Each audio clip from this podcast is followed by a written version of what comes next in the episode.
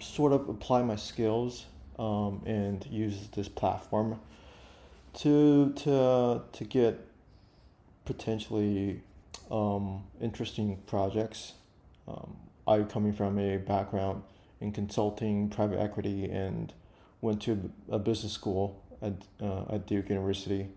So I thought Catalant um, would be a good way to to apply my skills to different variety pro- of projects. Um, so yeah, I, I mean, I, I heard about this online or through my friends and would just like to give it a shot and see um, what what's offered on the platform. Yeah. Perfect. Awesome. I appreciate the uh, the background there. Just helpful for me as I you know fr- frame the call for you today. But um, cool. I'm happy to jump right in and we can uh, we can hop right into the platform here. Alrighty. Uh, Perfect. And sorry, just pulling up a couple of things on my end. Awesome. Um, cool. So, you know, generally speaking, um, the best way to think about Catalant is really going to be as a long-term marketing and distribution tool for your consulting practice. Okay. Um, so there's going to be two main ways to really uh, market yourself through Catalant. The first way is going to be through our search function, where you can uh, essentially browse our project database and proactively submit pitches on projects that are of interest to you. Right. Um, the second way to kind of market yourself is going to be through your your profile. So uh, clients have the ability to do keyword searches looking for uh, you know for for experts, and then from there they can reach out to them and you know invite them to submit pitches on projects. So um, just a little bit of a warmer introduction to these projects. Um, so you know one keeping that in mind, a good spend of time on the platform uh, is really going to be, you know, building out your profile and, and, and making sure that it's well positioned from a keyword perspective so that, you know, when they're doing those searches, your, your profile is popping up and, and you're getting nice, uh, lots of visibility. Right. Okay. Um, gotcha. Cool. So just clicking into our, our project database here. Um, awesome. Um, Cool. So like, you know, like I said, this is essentially our, our project database. You can think of this like a, a job board. You know, this is a list of warm uh, opportunities for your consulting practice. You can go through and pro- proactively submit pitches on projects that are of interest to you. Um, when you do go through this, you know, this database, uh, the most important thing to pay attention to is really going to be the status in the bottom left-hand corner here. Um, so we show four different statuses. You'll see new, reviewing pitches, scheduling interviews, and then lastly is uh, reviewing proposals. So right. that's our process from one to four. Our recommendation here is to only pitch on projects that are either new or reviewing pitches um, so you know the ones that move forward to interviews and then proposals, uh, we don't see that they always go back to review new pitches that might come in. So you know once they move to interviews, they might be stuck on on really just just moving forward with the process, not going back to any any new pitches that come in. So whenever you can, just just make sure you're pitching in the new or uh, reviewing pitching stage. Gotcha. Right. But looks like you've submitted uh, a decent yeah. amount of pitches. Just not getting a lot of successes um, so far, but yeah. Sure. Yeah, and I'm happy to take a look. Yeah. Um, cool. So, what you'll see um, highlighted just just on, under the summary is you know general project uh, description. You know they're going to ask. Uh, they'll usually list the deliverables, what they're looking to achieve. Um, project budget will be listed. So, from your pitch perspective, a couple thoughts. Um, so, for this white space, the experience and approach um, mm-hmm. piece. So the the best way to think about that is going to be as an email introducing yourself to the client. So, okay. um, you know what what we recommend is is frame this as you would an email. So start off with something like, "Hi, my name is is Wilson. I am you know uh, I have X amount of years doing whatever you know however whatever relates directly to this project. Okay. um, and, and, then from there so uh, looks like this is look they're looking for someone with maybe market entry experience. So what the recommendation here would be would be to you know hone in on any experience that relates to to market entry that you have in the past. You know if you've done projects maybe at deloitte for like a new market entry type type project or um, you know even just work related to that kind of a thing um, you know, include that in your pitch. So what we see is that clients are looking for folks who can say, you know, hey, I've I, have i have been here, I've done this type of work in the past, um, and you know, would love to do it again for you. So really, just showing the the client, you know, hey, uh, I've done this type of work in the past, and, and can do it again for you. Okay, that that makes sense. Yeah, so I think you know, um, looks like you haven't been including too much content in your pitch, just yeah. kind of uh, listing yeah. your employers. Um, that's going to put you at a bit of a competitive disadvantage, just just to be completely honest. So, gotcha. um, clients are really going to be looking through these pitches, reading through folks' experience, you know, to understand uh, maybe right. who has similar experience, uh, and, and, really just understand the full picture of, of folks' uh, experience. Okay. Now, um, just want to squeeze in a question here. So Catalant, sure. um, does it offer like um, notifications through my email based on uh, best matches in terms of projects, or does it just send like like the gen- generic email list with all the the open projects? Um, can you yeah. customize the email?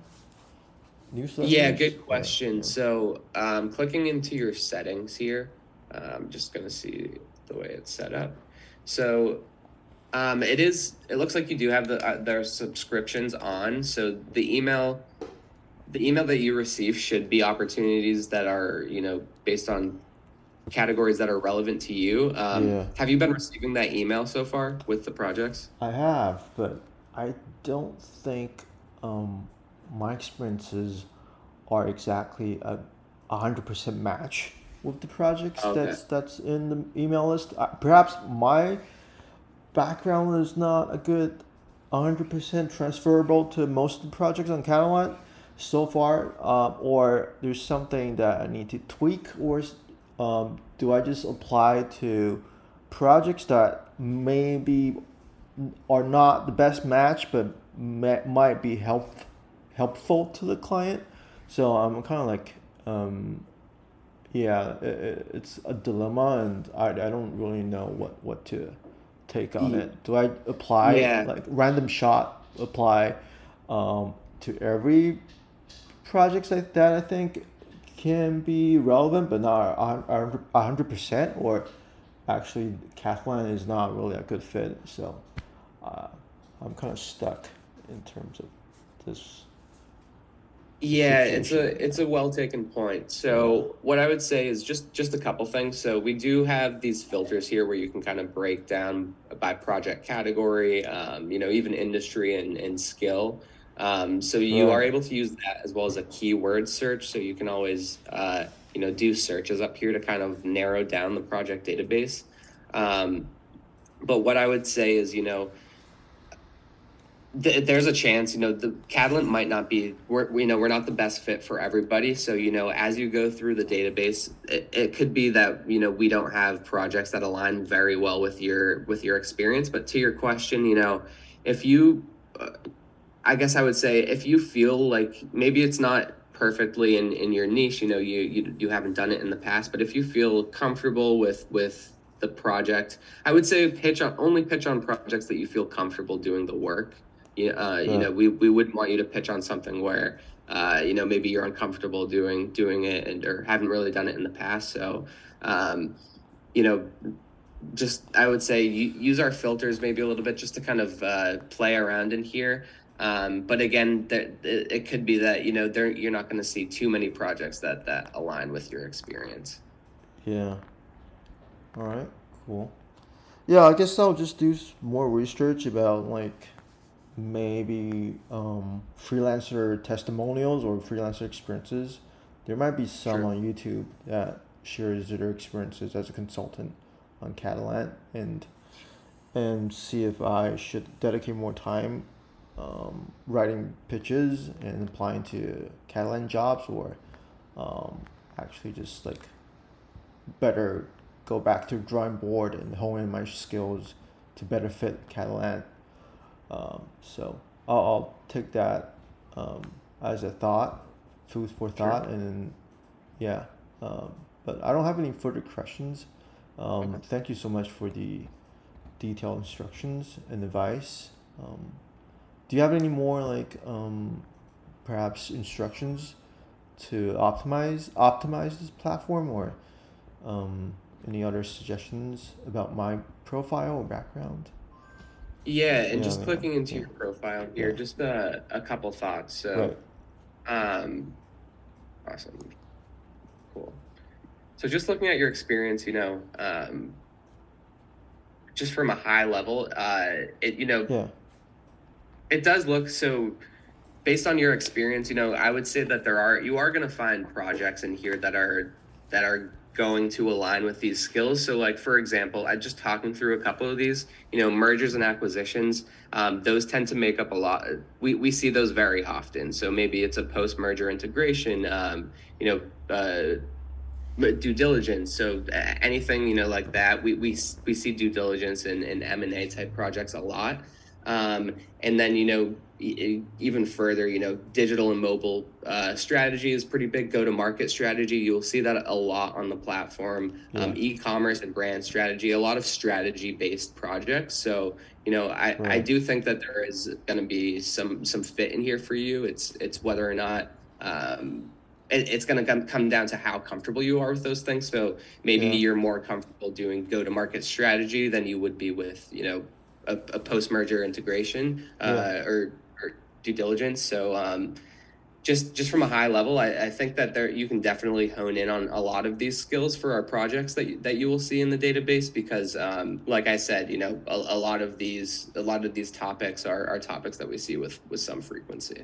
Okay, that's that's some silver li- lining. That's great. Thank you.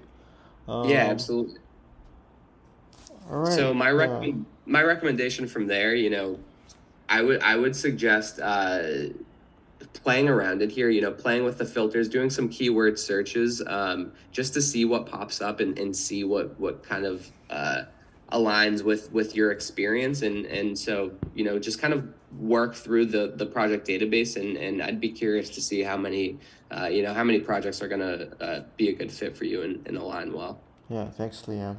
Um, I do notice there's a lot of private equity backed projects. Um, could you kind of share with me like what's the deal with that? Like, do you, do you like partner extensively partner with PE backed f- funds or uh, firms or um, Good I, I noti- question. yeah, I noticed don't notice that a lot. Yeah. Ye- Yeah, so it's a great question. So, just for a, uh, some insight, so we are an outbound sales organization. Um, Oh, so okay. the way that we acquire our clients is by our sales team goes out and, and actually, you know, pitches them on Catalant. Um, so a, fo- a large, I say that to say that a large focus of ours is on, you know, Fortune 500 clients and those private equity funds. Um, you know, really, we're looking to get uh, reputable businesses posting projects on Catalant. So a large focus of ours from a sales perspective is on app, uh, enterprise enterprise clients and PE funds. So uh, that is reflected in our database. You know, you will see a lot of Fortune 500 clients and private equity uh, funds. Yeah. Uh, but that, that's not to say that you won't see like startups, nonprofits, you know, uh, growth stage businesses popping up as well from time to time. Cool. All right, that makes sense. Thanks so much for the Yeah, absolutely. Um, yeah.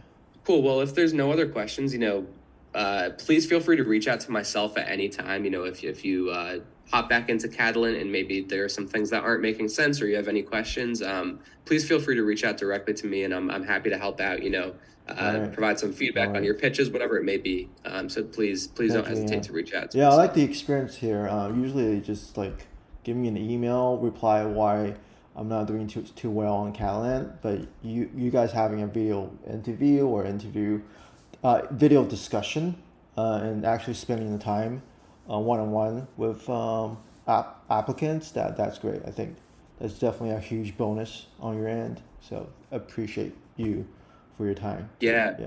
Of Thank course, and I pr- appreciate the kind words there. Yeah, we definitely uh, we're we're here to support you guys. You know, whenever you need it. So please, like I said, please feel free to reach out at any time. Great. Thank you. Well, you have a good day. Thank you. Yeah, have a good night, Wilson. Yeah.